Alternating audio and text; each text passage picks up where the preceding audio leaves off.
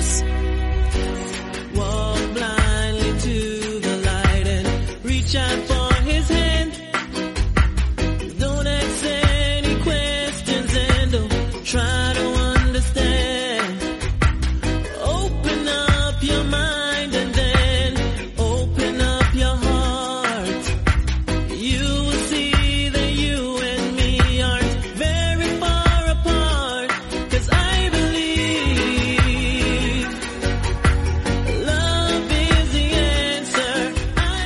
Buenas, bienvenidos a una nueva edición de Meme Adictos. Hoy es 19 de noviembre, jueves, y eso significa una cosa, que vamos a hacer el programa para oyentes de Ivo Premium y Patreon.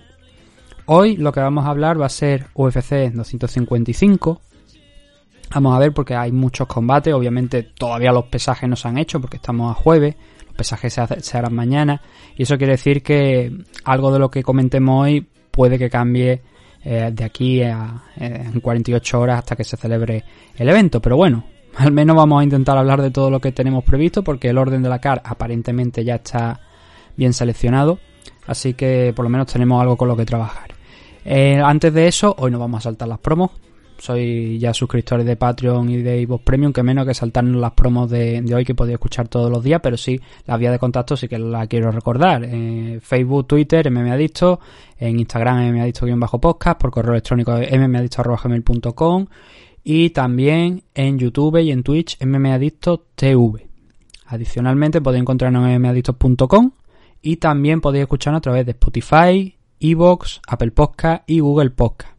Si tenéis un podcatcher, creo que lo llaman, donde escucháis vuestros programas, donde se almacenan ahí todo, tenéis todos los programas sin importar la plataforma, que sepáis que el feed es el de Evox, con lo cual tendríais que entrar en Evox, tendríais que seleccionar el feed y luego ya lo copiáis, lo pegáis en, en vuestro en vuestra aplicación y ya podéis escucharnos y poder, eh, podéis encontrar los programas y que no, pues tenéis esas cuatro opciones donde podéis encontrarnos. Adicionalmente hay otras cuantas, pero principalmente son esas cuatro, son las más sencillas de, de encontrarnos. Esta semana la verdad es que hemos tenido bastantes problemas con Evox, programas que, programas que no se subían a pesar de haberlos dejado subidos, caídas brutales y mal funcionamiento de estadísticas, ahora parecen que se ha recuperado ya un poquito el orden normal de las cosas, pero ha sido unos primeros 15 días de noviembre ciertamente extraños, la verdad, en el funcionamiento de Evox. Como digo, por fortuna, parece que se ha recuperado, así que vamos a, empezar ya con este análisis del... Bueno, este análisis, esta previa del UFC 255.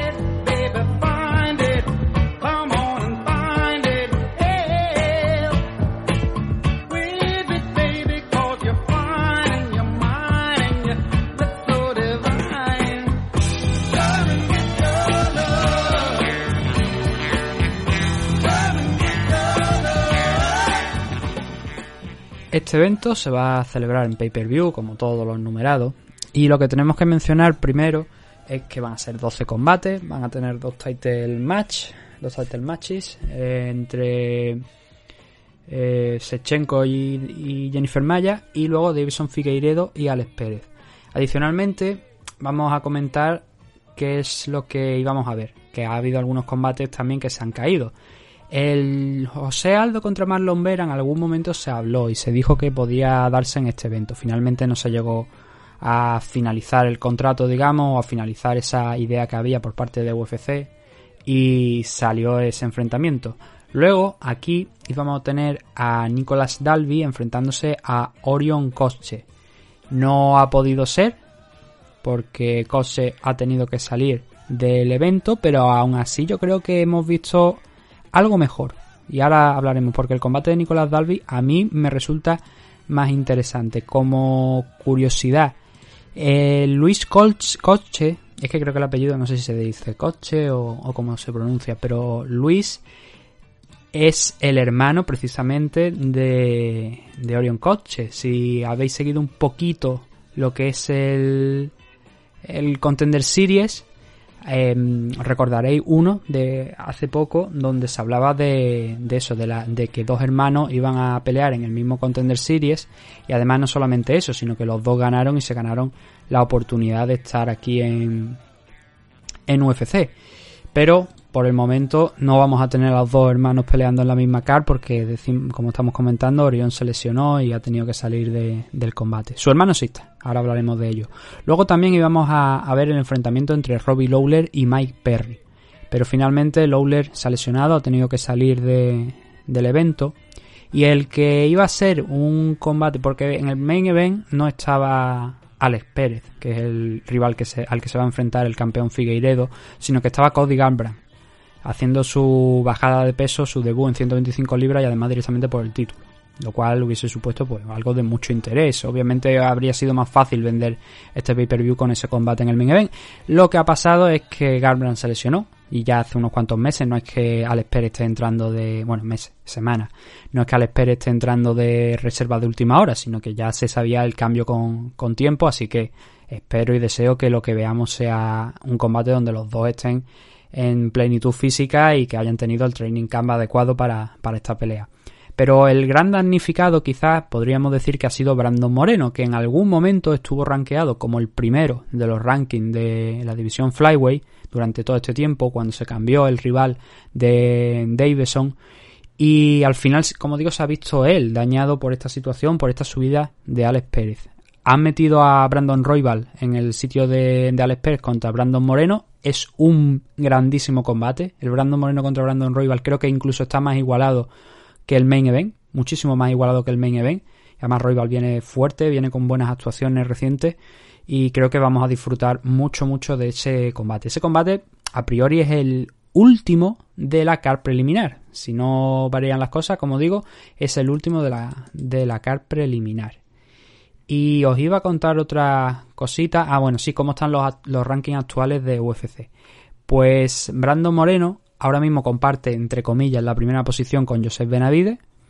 Pero ya digo, en un punto estuvo primero. Lo que pasa que al final lo acabaron, creo que fue primero o segundo. Yo diría que era primero. Pero lo retiraron de esa posición. Llama mucho la atención eso de que Alex Pérez en el main event. Yo, a ver, no quiero crear polémica quizás con el comentario que voy a hacer ahora. Pero a mí me entra la duda de si llega Brandon Moreno a ser estadounidense y le hubiesen dado esta oportunidad, porque Alex Pérez es estadounidense y está el cuarto.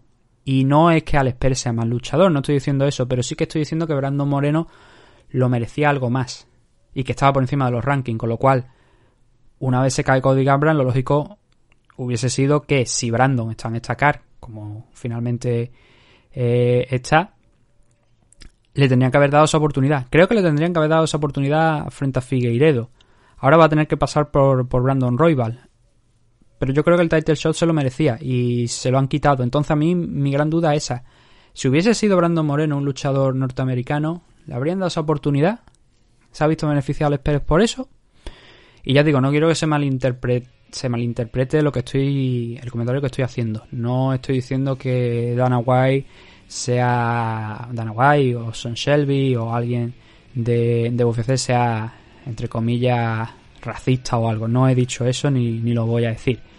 Por mucho de que Dana White pues a lo mejor tenga esos lazos con Donald Trump y compañía. Pero no es eso a lo que voy. Es que me da la sensación de que es así. De que es, al ser norteamericano al Pérez le han dado esta oportunidad frente a Brandon Moreno. Pero bueno, ya digo, una reflexión que, quiero dejar ahí. Entonces, empezamos con la CAR, desde el primero de los combates. En la CAR preliminar tenemos a Luis Kotche enfrentándose a Sasha Palatnikov. Ya hemos dicho que Luis viene del Contender Series, de junto con el hermano poder firmar, ganar en el Contender Series y firmar esta pelea. Anteriormente, pues había estado también en Combate América, que es quizá el, punto donde más, eh, digamos, se ha hecho notar, aunque ha estado solamente un combate, pero quiero decir, es la empresa más importante de, las que ha estado, de las que ha estado hasta ahora. Ahí también ganó, finalizó a, su rival en poquito tiempo, el año pasado. Y luego su siguiente combate fue aquí en el Contender Series, que como decimos también finalizó a su rival y le y ganó esta oportunidad, ganó este contrato. Enfrente va a tener a Sasha Palatnikov, que tampoco es que haya tenido hasta bueno, Luis está invicto, eso también quiero remarcarlo. En el caso de Sasha Palatnikov tiene las mismas, los mismos combates que él, pero tiene dos derrotas y cinco victorias. A Palatnikov lo hemos visto peleando en Corea en AFC, Angel Fighting Championship, lo hemos visto en un par de ocasiones. Y luego ha estado también peleando en una empresa que es de Emiratos Árabes Unidos, que es UAE Warriors, que si mal no recuerdo, creo que Dani Vares antes de firmar por Combate América tuvo un combate ahí. Tendría que, mirar ahora porque me suena que, fue esta, esta compañía donde Dani Vares tuvo la oportunidad de mantenerse en activo antes de saltar, como digo, a, a Combate América. Me dejáis porque que lo estoy mirando. Efectivamente, sí. En UAE Warriors, que es Emiratos Árabes Unidos Warriors, se llama la compañía. Y viene de ahí, viene también de finalizar a su último rival. ¿Qué es lo que pasa? Pues que obviamente quizás podríamos decir que mm, el combate más, para mí, para mi gusto, el combate más complicado que ha tenido ha sido contra Monir Lacet, que lo hemos visto aquí debutar también en, en UFC. Perdió contra él. Este chico, Lacet, debutó contra Adul Razak Alassane este año, eh, ganándole en decisión unánime, arrancándole la decisión. Y creo que va a ser un combate a priori creo que va a ser igualado y la verdad es que tampoco sé mucho que esperar aquí. Yo creo que obviamente la esperanza de UFC es que Koch se gane y eso le valga para volver a programar a los dos hermanos en un mismo evento. Pero poquito más que, decir, más allá de ese ratio de finalizaciones que tiene Coche, que ha finalizado todas las peleas que ha tenido hasta ahora y todas en el primer asalto, así que podemos esperar fuegos artificiales también aquí, pero veremos. Nunca se sabe, ¿no? Cuando uno empieza el combate, empiezan a contar los segundos, nunca se sabe qué clase de luchador, qué clase de combate te vas a encontrar. Hombre, la idea del luchador más o menos las puede llegar a conocer, ¿no? Y coche es bastante completo, tiene más caos que sus misiones. Pero em, hay que respetar a su rival, por supuesto. Es el gran favorito, sí, y UFC desea que gane seguro, pero vamos a ver cómo, como resulta finalmente. El segundo, en 185 libras, categoría middleweight.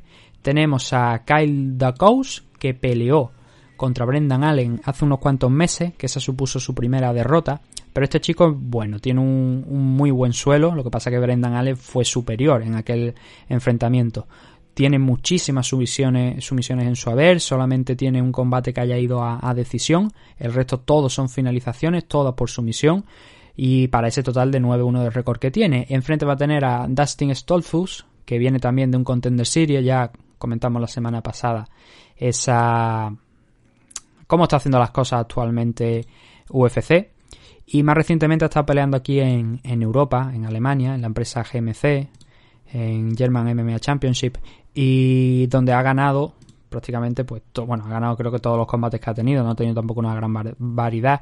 Y fuera de, la compañía, mirando rivales, tampoco ve realmente algo, digamos, especial, algo importante. Pero pasó por aquí por el, por el Contender Series, ganó, y eso pues le vale la oportunidad. Así que, oye, jóvenes talentos, un Kyle Dakaus que lo hizo creo que bastante bien frente a Brendan Allen a pesar de la derrota y que vamos a ver cómo afronta esta segunda, esta segunda oportunidad aquí en UFC y para Dustin, oye, eh, lo mismo del Contender Series, ¿no? De coche, por ejemplo, ver cómo puede rendir, gana o pierda. Ya digo, no me gustan este cómo está haciendo UFC las cosas con el tema del Contender Series, de luchadores que quizás deberían tener algo más de preparación, lo están poniendo automáticamente aquí a pelear.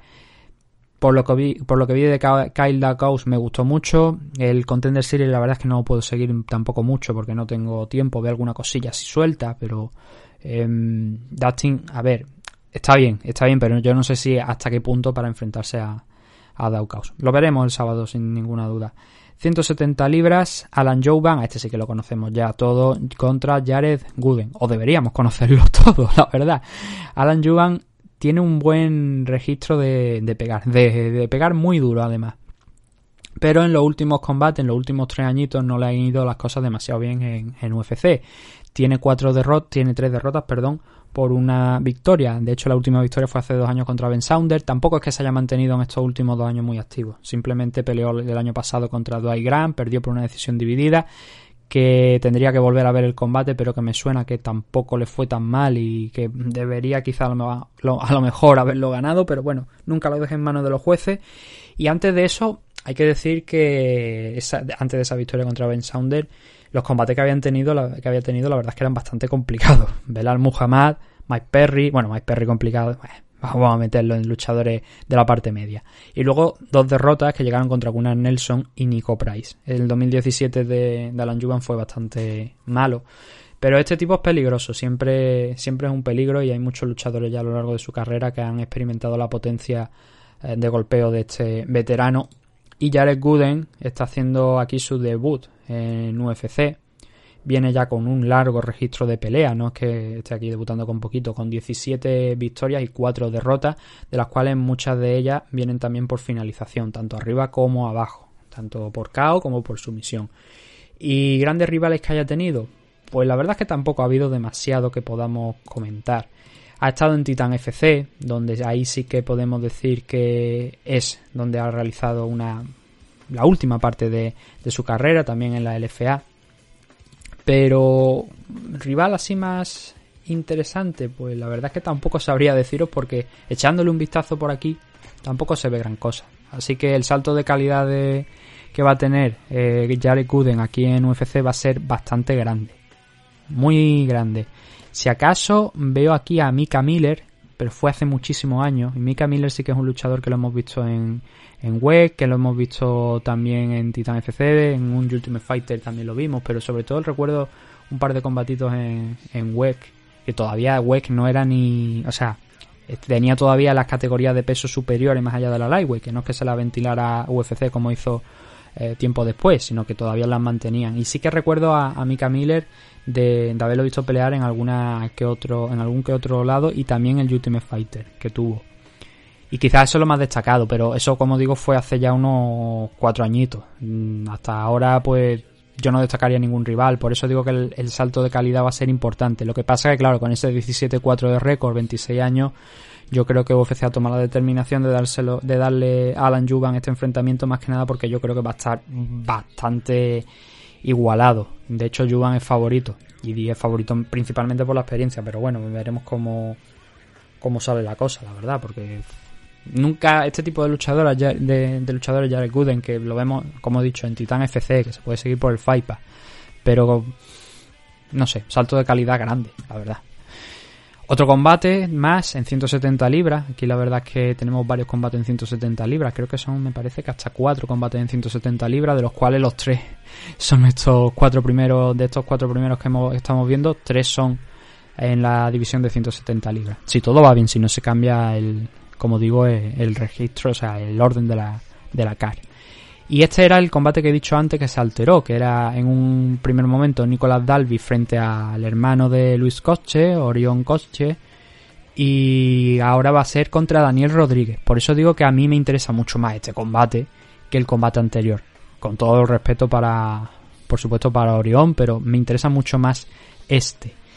Eh, el primer combate de Alex de perdón, de Nicolas Dalby aquí en el regreso a UFC fue contra Alex Oliveira y lo hizo bien, estuvo bastante bien porque volver después de bastantes añitos, creo que fueron tres o cuatro años fuera de la, de la compañía, brillar en Cage Warrior, llegar incluso a ser el campeón a intentar a ser campeón porque fue el campeón interino, pero aquel combate que tuvo contra Ross Houston, si lo recordáis, eh, eh, fue un combate muy curioso que fue el año pasado porque eh, hubo que pararlo porque la, superficie estaba impracticable. No se podía seguir peleando, los luchadores se resbalaban porque habían sangrado tanto que aquello no se podía pelear. Y dieron el combate como un no contest.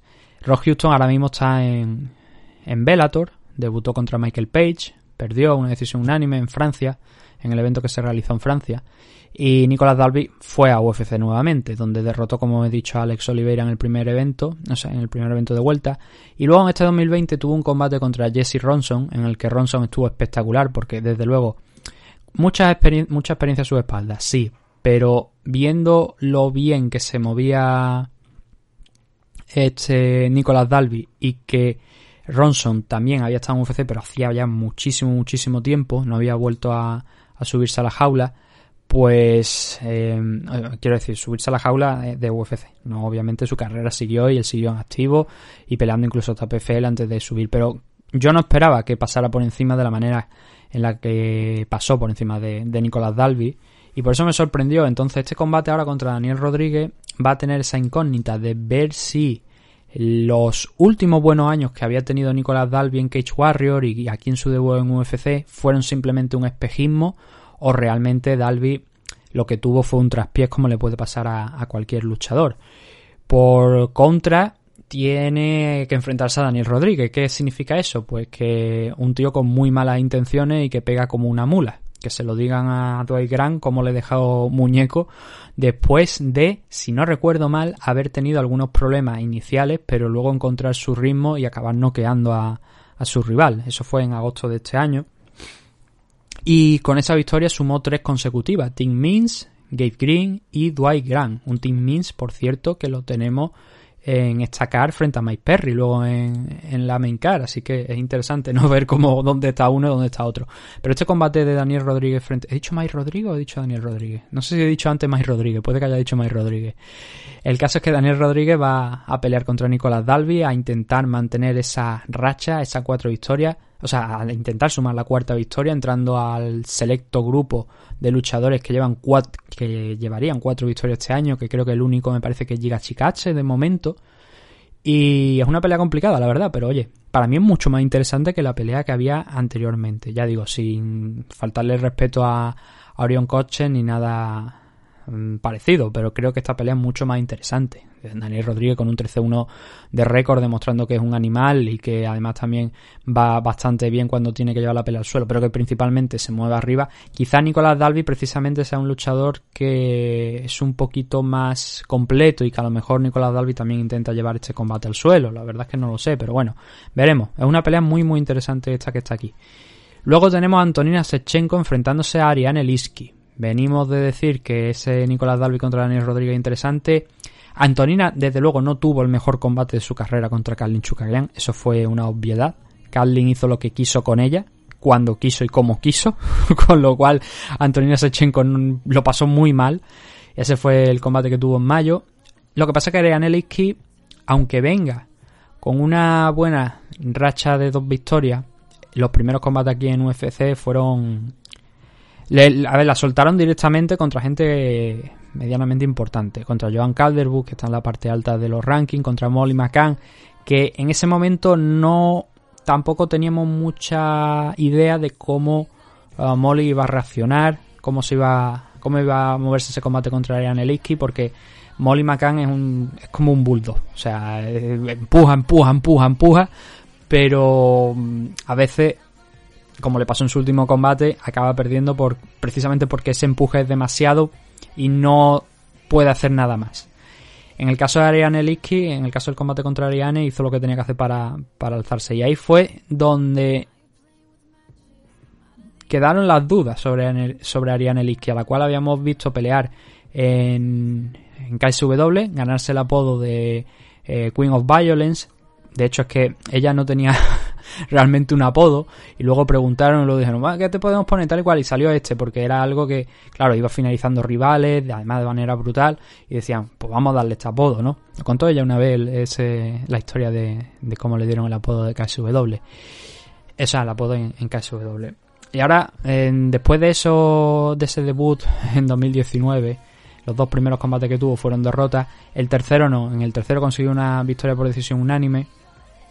Y ahí fue donde empezamos a ver un poquito de la actual, bueno, de la actual, de la vieja Ariane Liski y la que, que, queremos ver después de haberla visto en KSW. Creemos que hay una versión, yo creo personalmente que hay una versión de Ariane Liski que solamente hemos visto en el último combate precisamente, el de Luana Carolina, donde recuerdo que la llevó al suelo y Luana dejó básicamente una pierna tan al aire que Ariane Liski la cogió, la estiró hacia arriba completamente, forzando la rendición de, Carolina por un Níbar. Y además fue, ya digo, o sea, era o tapea o te rompe la rodilla. fue una posición muy fea. Ahora tiene la oportunidad, yo creo que no solamente de derrotar a Antonina Sechenko y añadir el nombre de la hermana aquí a su récord, sino también de probablemente entrar en el top 15, porque Antonina está en esa posición.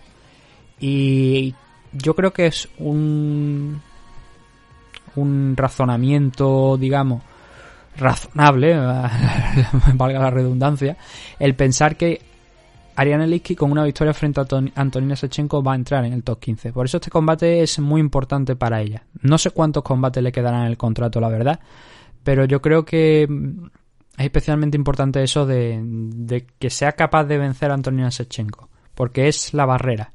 Si no es capaz de vencer a Antonina, entonces vuelve para atrás, pierde todo lo andado en estos en este año y medio aproximadamente con Isabel de Padua y con Luana Carolina.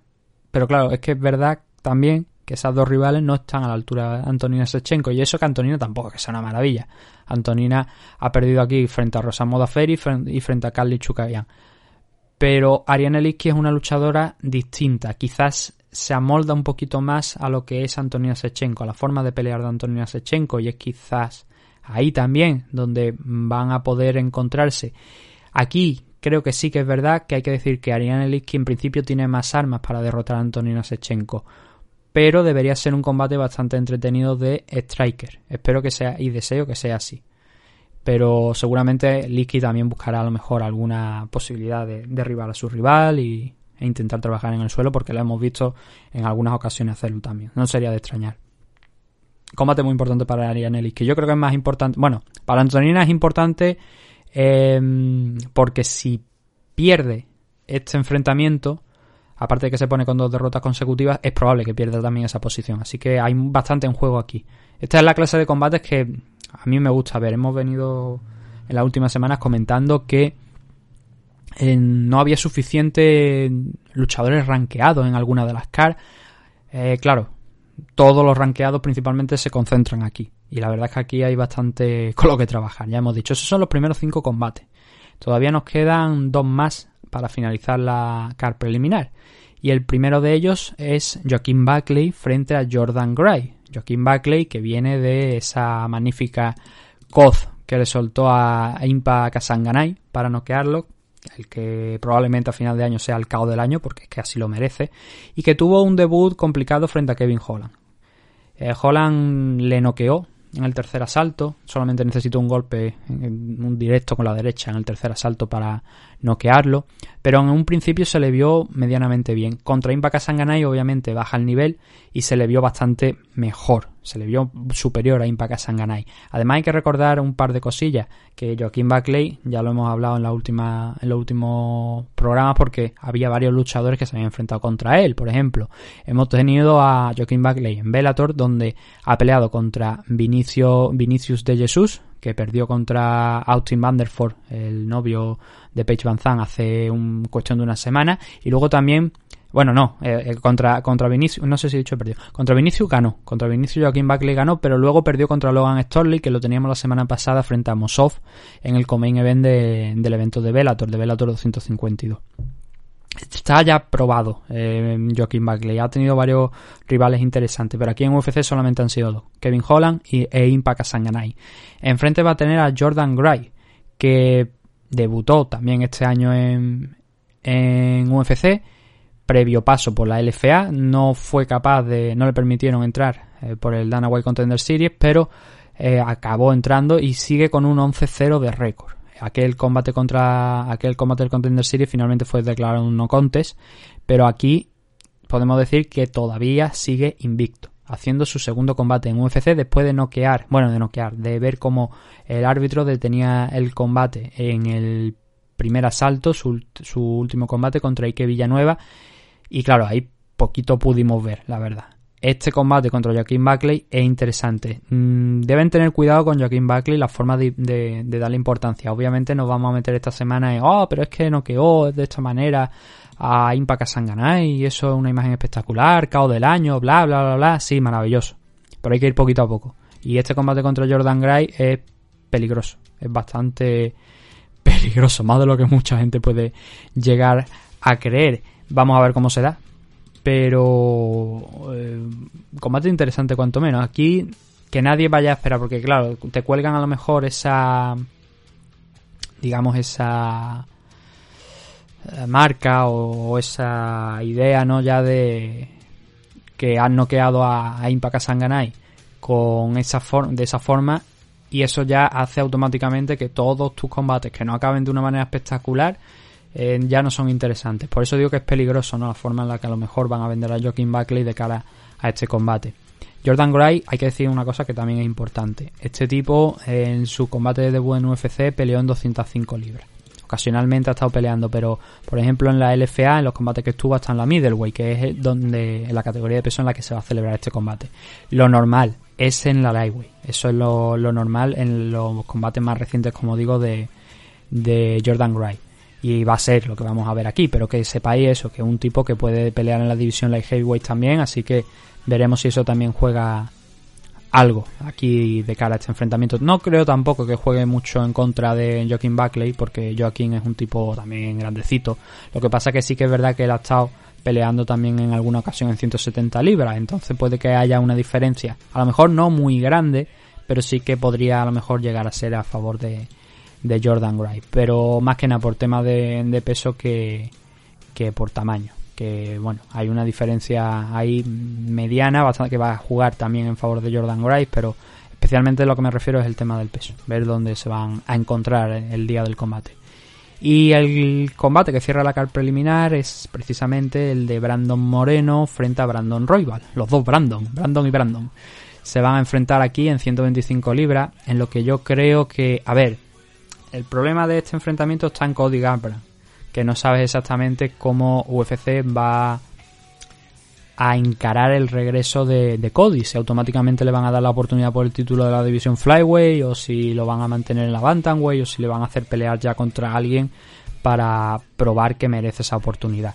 Entonces, con ese plan en mente, que eso tenemos que tenerlo ahí, hay que comentar que es bastante probable que tanto una victoria de Brandon Moreno como una victoria de Brandon Royval coloquen a cualquiera de los dos en la oportunidad por disputar el título. Por lo menos para mí, a mí me gustaría, en el caso de que gane Brandon Royval, también el que tenga esa oportunidad de, disputar, de disputar el título. ¿Por qué?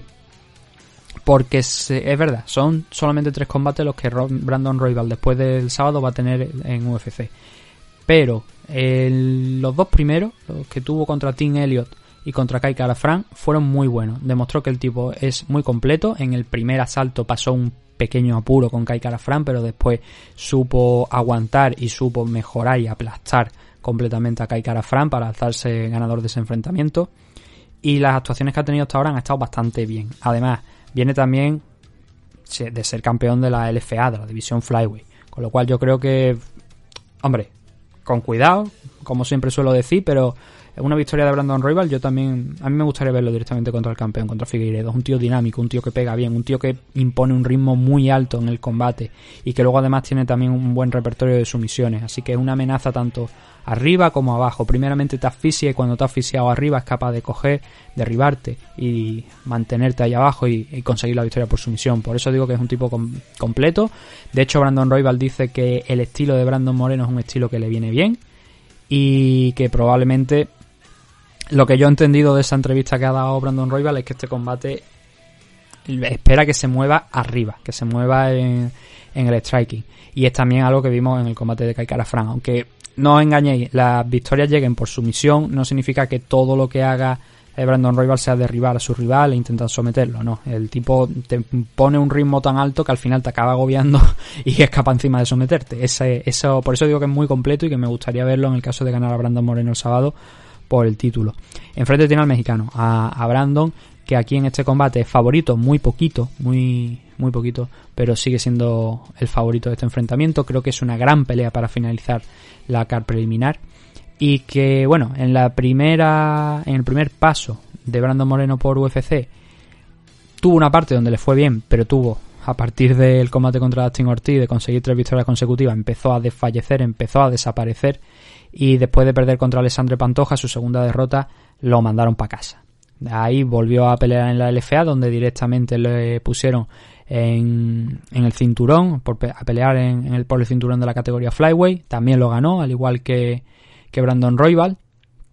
No fue contra Brandon Royal, eso hay que mencionarlo también. Ya, lo hemos explicado quizá en la, también en las últimas semanas con el tema de Velator, ¿no? Que, claro, si ganas el cinturón y automáticamente tu próxima pelea en UFC o en Velator, pues va a haber una gran cantidad de campeones en tus categorías de peso por ese mismo problema, porque ganan y automáticamente te retiran, te quitan al campeón. Y eso, pues, al final es un problema, ¿no? Pero bueno, también habla de lo bien que hacen el trabajo tus matchmakers de seleccionar luchadores que luego son campeones y luego brillan en UFC, así que eso también es un buen trabajo y quizás a lo mejor un trabajo que no siempre es reconocido y que creo que hay que alabar, ¿no? De esas pequeñas empresas.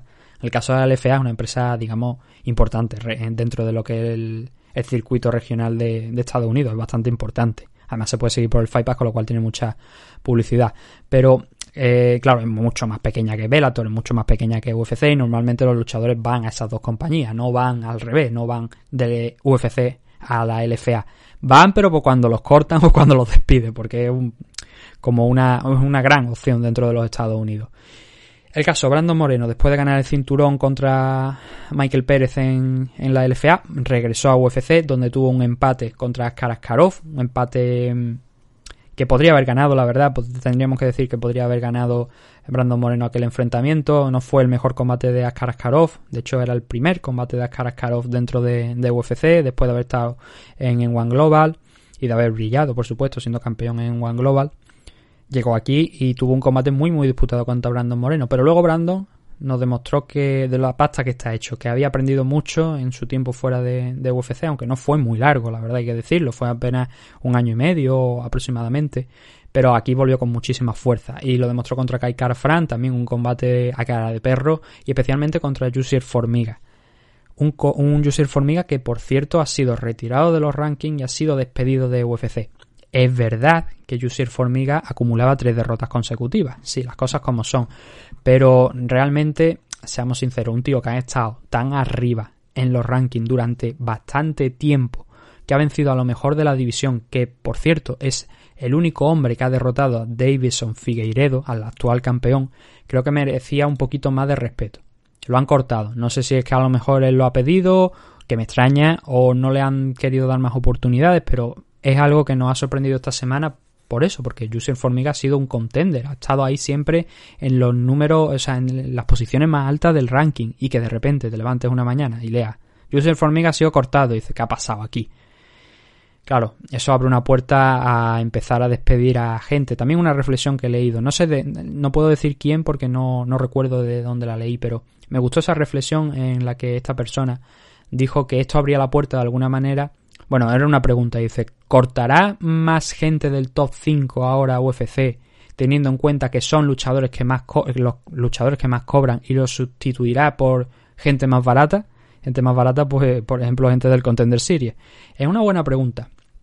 Y es una cosa que hay que valorar. Y que este despido de Juicer Formiga, la verdad, a mí me resulta muy extraño. Y en 125 libras la verdad es que no le quedan muchas opciones, pero oye, One Championship puede ser una buena opción. A ver si está ahí Chatri tanto que dice con la caña, se la tira y se lo lleva porque creo que puede ser interesante unirse a la categoría de peso donde está Demetrius Johnson y, compañía. Y si no, pues oye, bajas a la Strikeway directamente que son las 125 libras originales de, del resto del mundo, pero en One Championship las categorías de peso son algo diferentes.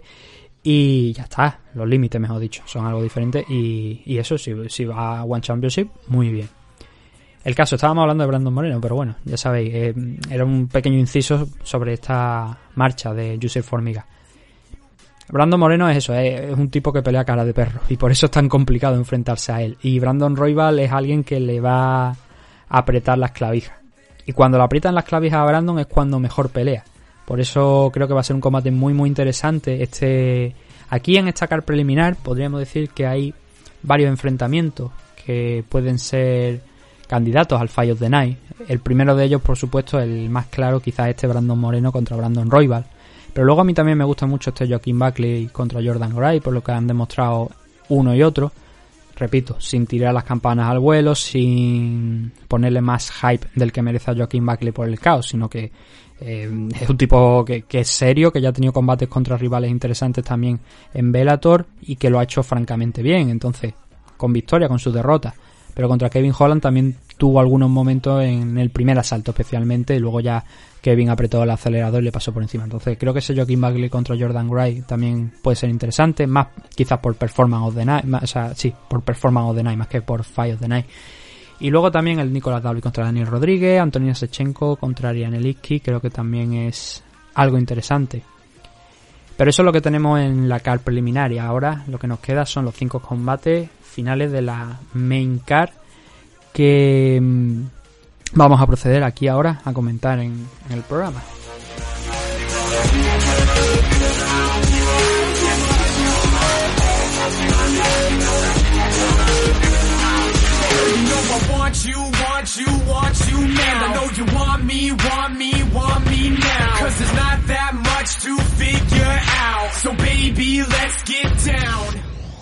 El primero de los combates de la main card va a ser el que va a enfrentar a Mauricio Shogun Rua frente a Paul Craig, que no es la primera ocasión en la que se enfrenta. Ya hubo un combate hace un año aproximadamente, va a ser un año y cinco días. Está por aquí la fecha, el 16 del 11 fue cuando se enfrentaban por primera vez. Fue un empate, por una, un empate, la decisión fue dividida, pero al final se acabó en empate. Las puntuaciones decretaron que había sido un, un empate y finalmente nos van a dar esa revancha entre Paul Craig y Shogun Rua. ¿Cómo llega uno y otro aquí a, a este combate? Bueno, ambos han tenido un combate entre medias en este 2020 además, no han tenido más. En el caso de Shogun tuvo una guerra con, con Nogueira, con el pequeño de los, de los Nogueira, que fue una decisión dividida y una decisión dividida bastante abierta, bastante abierta. Hubo gente que opinaba que, que Nogueira había hecho más, gente que opinaba que Shogun Rua. Yo no recuerdo exactamente lo que vi en aquel enfrentamiento, pero puede que fuera Shogun. A mí me suena que, que pensé que Shogun había ganado ese combate por haberlo intentado un poquito más. Pero sí que fue un combate bastante difícil de juzgar. Y en el caso de, de Paul Craig, a él le ha ido mejor. Él no tuvo tanto, tantos problemas para librarse de su rival. Venció a Antigulov, a Gazimurad Antigulov en julio de este año por una sumisión, por un triangle choke. Ya esa fue la tercera derrota consecutiva de Antigulov, luego perdió también contra Maxim Grishin en octubre de este año, así que yo supongo, creo, me parece que ya le habían dado boleto, eh, un pase de vacaciones especiales a la venta del nabo, que se suele decir, mamadero también si lo preferí, porque oye, cuatro derrotas consecutivas normalmente acaban despidiéndote. El caso es que Paul Craig eh, hizo lo que Paul Craig hace. ¿Y qué es? ¿Qué hace Paul Craig? Someterte. Someterte y además si tú dejas los brazos metidos en la guardia con la máxima tranquilidad posible, te puede pasar lo que le pasó a Antigulov. Cazarte en un triangle choke.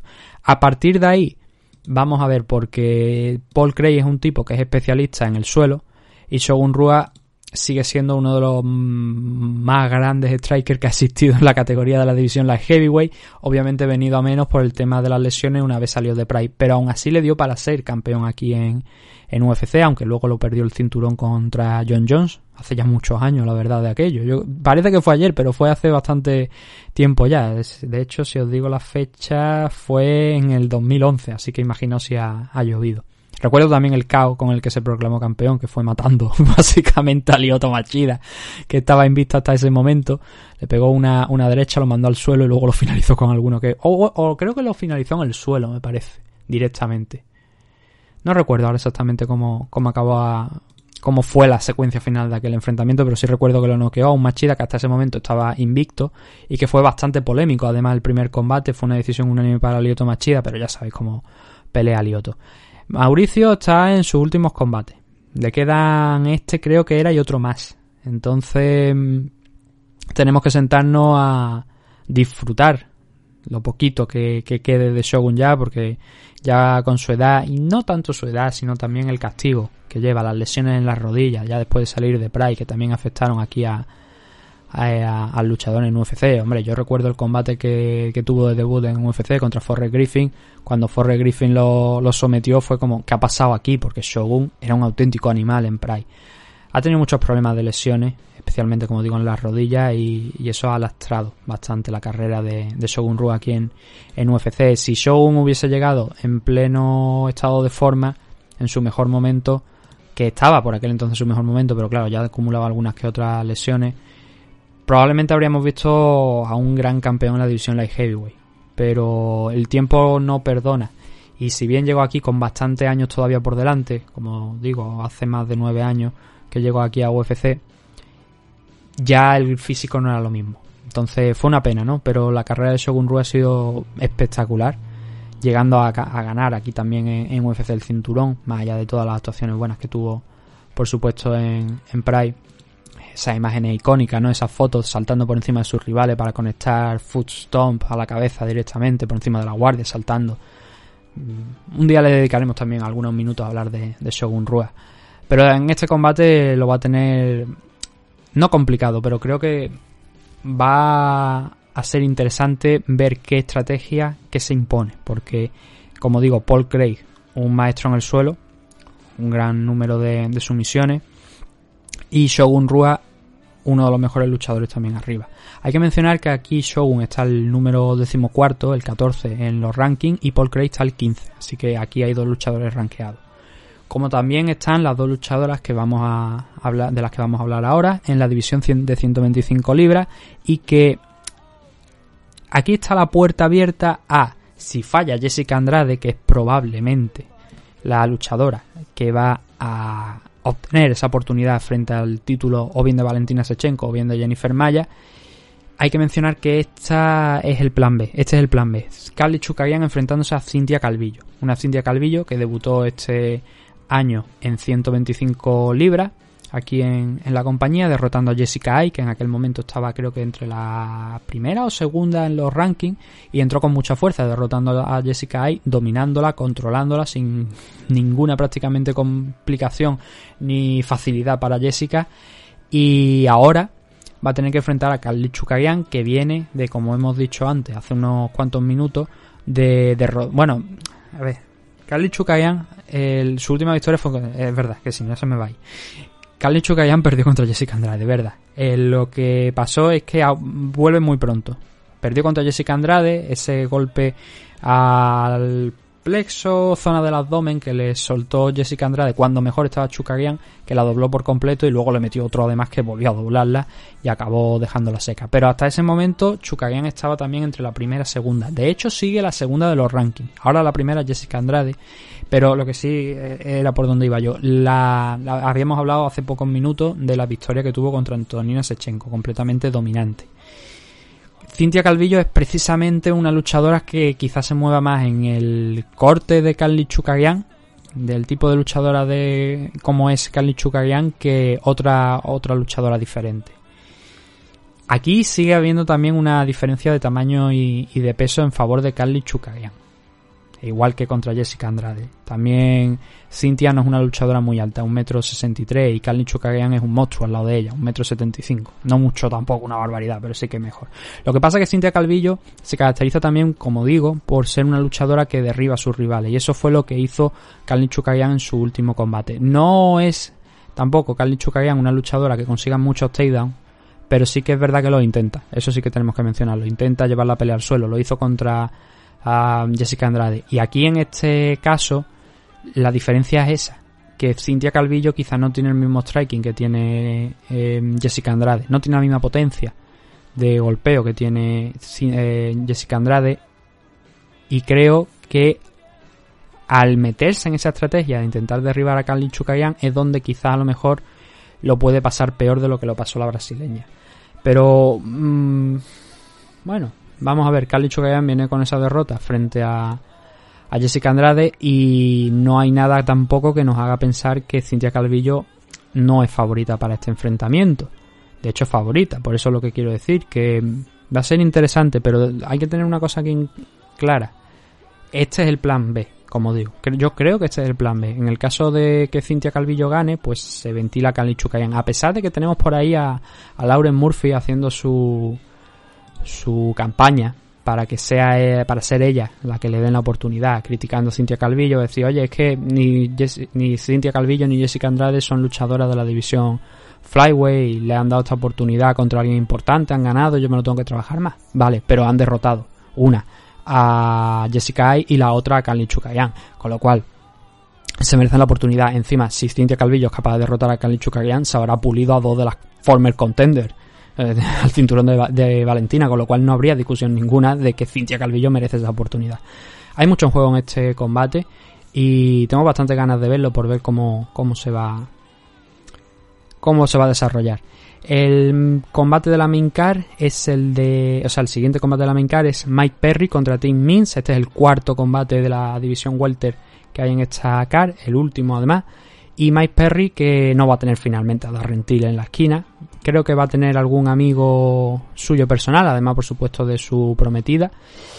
Y Mike Perry viene de vencer a Mickey Gold, de ser quizás a lo mejor el mejor Mike Perry que hemos visto en los últimos años, porque su carrera ha sido irregular, bastante irregular. Y obviamente este combate también llega con cierta polémica, porque eh, ha habido vídeos de y acusaciones. Para empezar, el vídeo del altercado que tuvo en un bar con una persona a la que empujó, a la que pegó y esa, esas imágenes se hicieron públicas. Pero luego además en el último mes salieron unas acusaciones por parte de sus parejas donde le acusaba de ser violento, de haberle golpeado, de haberle maltratado y esas cosas tendrán que juzgarse donde se tienen que juzgar, pero obviamente eh, han sido meses complicados para Mike Perry.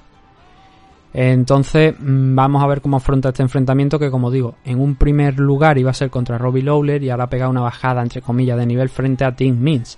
Digo entre comillas porque Tim Means, Tim Means es también un luchador de los veteranos aquí y dado que Mike Perry mm, vamos a ver si mantiene ese estado de forma que tuvo contra Mickey Gold, que ya digo fue bastante bueno por parte de Mike Perry, no todo lo bueno a lo mejor, que en, algún momento de su carrera al principio de, llegar a UFC nos vendieron, pero sí que bastante mejor con respecto a los últimos enfrentamientos. Pero Tim Means es un tipo rocoso, un tipo sólido, capaz de lo mejor y de lo peor, pero que está a la altura de lo que puedes darle a Mike Perry, de, que, lo que Mike Perry puede a lo mejor morder y, y tragar.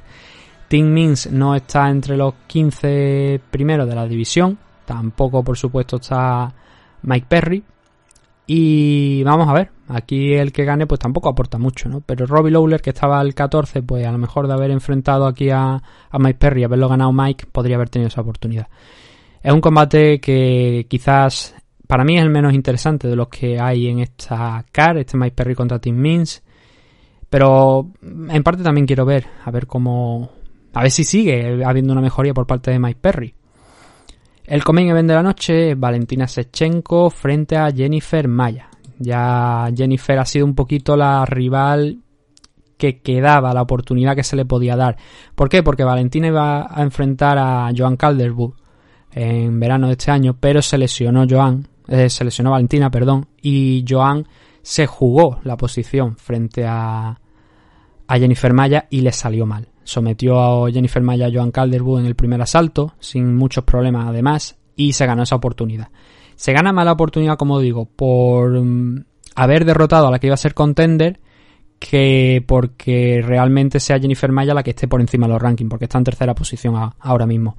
Y además venía con una derrota frente a Carly Chukagian, después de, antes de ganar a, a Joan Calderwood, con lo cual, descarte, ¿no? Eh, quiero decir, es por descarte un poquito la que se queda eh, con este title match que obviamente estaba, hay que decir que estaba programado antes de la victoria de Jessica Andrade, pero creo que después de la victoria de Cintia Calvillo. Entonces, mmm, puede que me estoy equivocando, pero creo que me parece que se programó después de la victoria de Cintia Calvillo frente a, a Jessica Ay.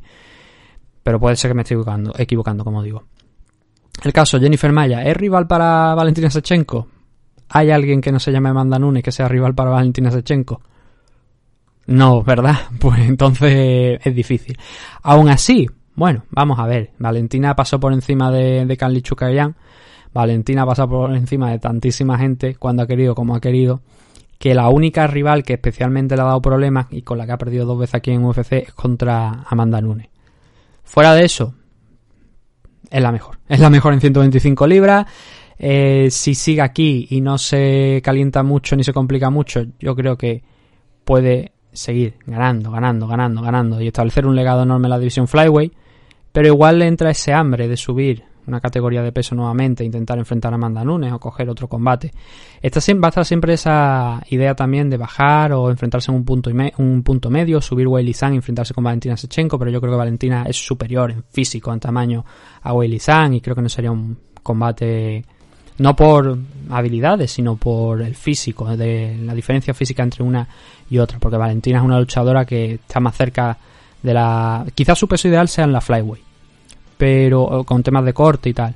pero una luchadora que está en la Bantamweight que pesa bastante en la Bantamweight. Entonces veremos si Valentina Sechenko es capaz de, de derrotar a Jennifer Maya, de sumar, creo que su cuarta defensa de, de este cinturón, después de ganarlo frente a, a, lo diré, a Joana, que fue con la luchadora con la que la enfrentó. Esta es su, sí, esta es su cuarta defensa, efectivamente, estaba yo en lo cierto, es su cuarta defensa, así que veremos si es capaz de, de derrotarla. Un combate que es interesante, pero como digo, teniendo en cuenta que Valentina Sechenko parece imparable ahora mismo en 125 libras, hay que respetar a Jennifer Maya, obviamente, se gana su posición, pero no parece precisamente la luchadora que quizás pueda poner más en problema a Valentina. Y miramos el resto y decimos, ¿quién puede poner más problemas en Valentina? O sea, más, puede ponerle más problemas a Valentina. Quizá a lo mejor yo creo que Cintia Calvillo es la que puede ponerle más problemas por lo que estamos diciendo. Porque Cintia Calvillo es una tía que te va a intentar tirar al suelo y que va a intentar trabajar contigo ahí. Lo que pasa es que la diferencia de peso también y de tamaño también juega en contra de Cintia. Por lo que si es capaz de derrotar a Jennifer Maya Valentina, yo creo que no le queda prácticamente nadie en la división. Obviamente Jessica Andrade merece su oportunidad porque viene a derrotar a, a Chukagian. Cintia Calvillo si es capaz de derrotar a, a Chukagian también este sábado, también merecerá esa oportunidad. Pero no la veo como rivales a Valentina Sechenko por lo fuerte principalmente que está. Yo espero, ya digo, que Valentina no se vuelva loca, que no quiera subir en la Bantamweight nuevamente, que no quiera derrotar a Amanda Nunes. Ya habrá tiempo. Ya cuando Amanda Nunes, que creo que su retiro no está muy lejano, cuando Amanda decida retirarse, entonces tú sí que puedes intentar ese salto a la división Bantamweight, porque has perdido ya dos veces contra ella. No arriesgue una tercera derrota y estar. Sigue defendiendo ese cinturón en la división Flyweight. Sigue, creyendo, sigue creando un legado en 125 libras. Que ya habrá oportunidades para retirarte siendo campeona de las dos categorías de peso. Yo es la visión que tengo sobre Valentina Sechenko ahora mismo. Porque no creo que se vaya a cortar una pierna para llegar a la división Strikeway. Las cosas como son. Main event de la noche. Davison Figueiredo frente a Alex Pérez en 125 libras. Aquí tenemos los dos combates Flyway. no sé si ha pasado alguna vez, pero es curioso. Quizás son los cinturones que menos importan. Triste decirlo, pero es así. Quizás sean los cinturones que menos importan en todo UFC. Figueiredo pues ganó, bueno, no consiguió el título frente a Joseph Benavide en la primera ocasión, el primer enfrentamiento que tuvieron por aquello de que falló el corte de peso y no le podían dar el cinturón, pero luego tuvimos la revancha, el segundo enfrentamiento contra Joseph Benavide y fue peor incluso, porque ahí aguantó todavía menos Joseph Benavide y acabó perdiendo en el primer asalto. En el combate anterior fue en el segundo, que además, por cierto, pues hicimos esa, ese análisis de cómo se, se tuvo lugar la finalización, de precisamente una de las cosas más destacables de Davison Figueiredo es cómo fija la mirada, cómo va buscando el golpe, lo preciso que es y, por supuesto, la potencia de golpeo que tiene. Si además le añade un juego de suelo bastante interesante, este tipo es una amenaza, es el pack completo, es una amenaza completa. Obviamente un combate contra Henry Cejudo sería diferente porque Henry ha demostrado que es un campeón y es un campeón mmm, con papel, de dos pares de cojones. Pero de momento, en lo que hay en la división, yo creo que Alex no es el rival adecuado. Cody Gambran le podría haber dado también muchos problemas a, a Davison Figueiredo y probablemente Cody Gambran podría haber puesto punto y final al reinado de Figueiredo por la vía rápida eh, en su primera defensa. Pero también es verdad que Cody Gambran es un 135 libras. Eh, en el caso de Figueiredo, pelea en una categoría inferior. No digo que no pudiera dar la 135, pero seguramente no al mismo nivel de, de Cody. Y Alex Pérez viene de, de derrotar a Joseph Formiga, de finalizar la base de, Loki, una de las últimas, o sea, la última derrota de Joseph Formiga, y que en un principio, como decimos, se iba a enfrentar contra Brando Moreno. Este tipo, bueno, los dos son bastante completos. En el caso de Alex Pérez también tiene un buen registro de, de, victorias por sumisiones. Quizás a lo mejor es ahí donde puede chocar un poquito con Figueiredo, más que arriba, porque arriba Davison, el brasileño, parece imparable. Parece imparable. Las dos actuaciones que ha tenido, bueno, no solamente las dos actuaciones recientes que ha tenido en los combates por el título, sino también antes. También ha tenido algunas victorias fuera también de, de aquí de UFC espectacular. En UFC empezó con cuatro combates, cuatro victorias, luego perdió contra User Formiga. En un combate que ni siquiera era por el título, porque en aquel momento creo que estaba todavía Demetrius Johnson, me parece, como campeón. O Henry Cejudo. Creo que era Henry ya, me parece, el que estaba a principios de 2019, me parece que estaba ya ya Henry. Si no era Henry, era Demetrius, eso sí que hay que tenerlo claro. Perdió contra Formiga. Formiga fue, el, como hemos dicho antes, el primer rival que, que hizo que perdiera, pero a partir de ahí se ha, destapado como un animal.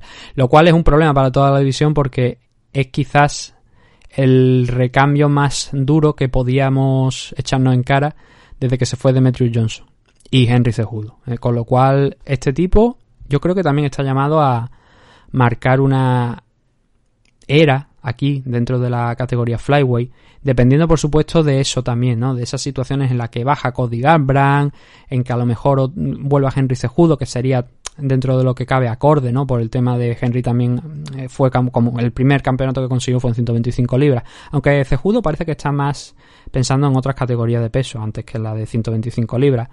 Por también el corte, oye, si puedes mantenerte en 135, ¿para qué va a bajar a 125, no?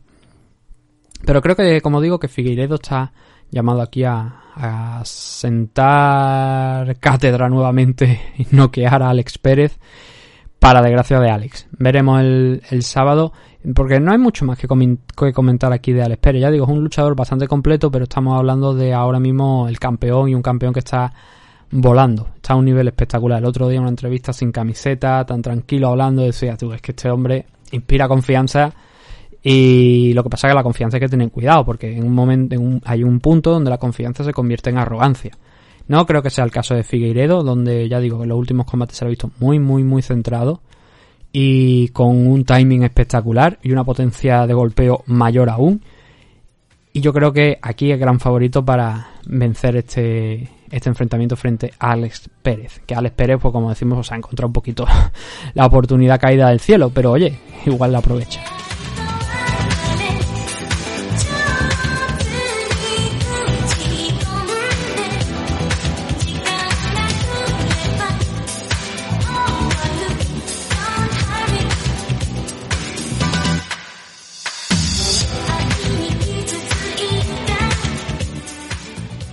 Esto es todo lo que teníamos para el programa de hoy, para esta previa de UFC 255. Seguramente se nos habrá quedado alguna anotación fuera, alguna cosa importante, siempre. ¿Por qué? Porque son muchos combates y llevamos una hora de grabación y siempre se me puede pasar alguna cosilla importante que haya a lo mejor que comentar de alguno u otro.